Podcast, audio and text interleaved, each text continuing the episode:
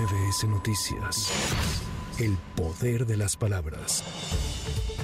La Asociación de Jubilados, Trabajadores y Extrabajadores de la Aviación Mexicana se congratuló por el arranque de operaciones de la nueva aerolínea. Sin embargo, mencionó que aún está pendiente un segundo pago a los trabajadores por la venta del centro de adiestramiento y tres inmuebles. El presidente de dicha organización, Fausto Guerrero, dijo que algunas complicaciones administrativas han retrasado el proceso para que el gobierno pueda adquirir los bienes, lo que a su vez impacta en el segundo pago que debe hacerse a los trabajadores.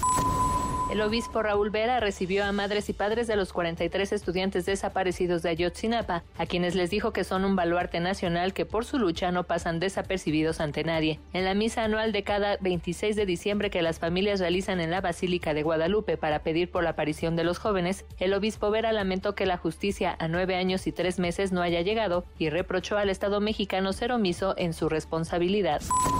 La bancada del PRI en el Senado se pronunció en contra de que los recursos del Fondo de Salud para el Bienestar puedan devolverse a la tesorería de la Federación y se destinen para otros fines. En una iniciativa, los senadores del tricolor plantearon que los remanentes presupuestales de cada ejercicio fiscal no puedan transferirse a la tesorería de la Federación a fin de garantizar que los recursos estén disponibles en todo momento.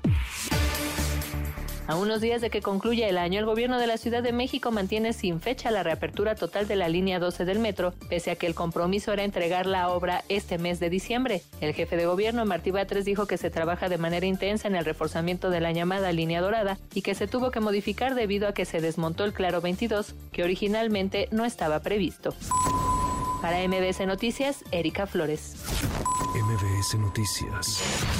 El poder de las palabras.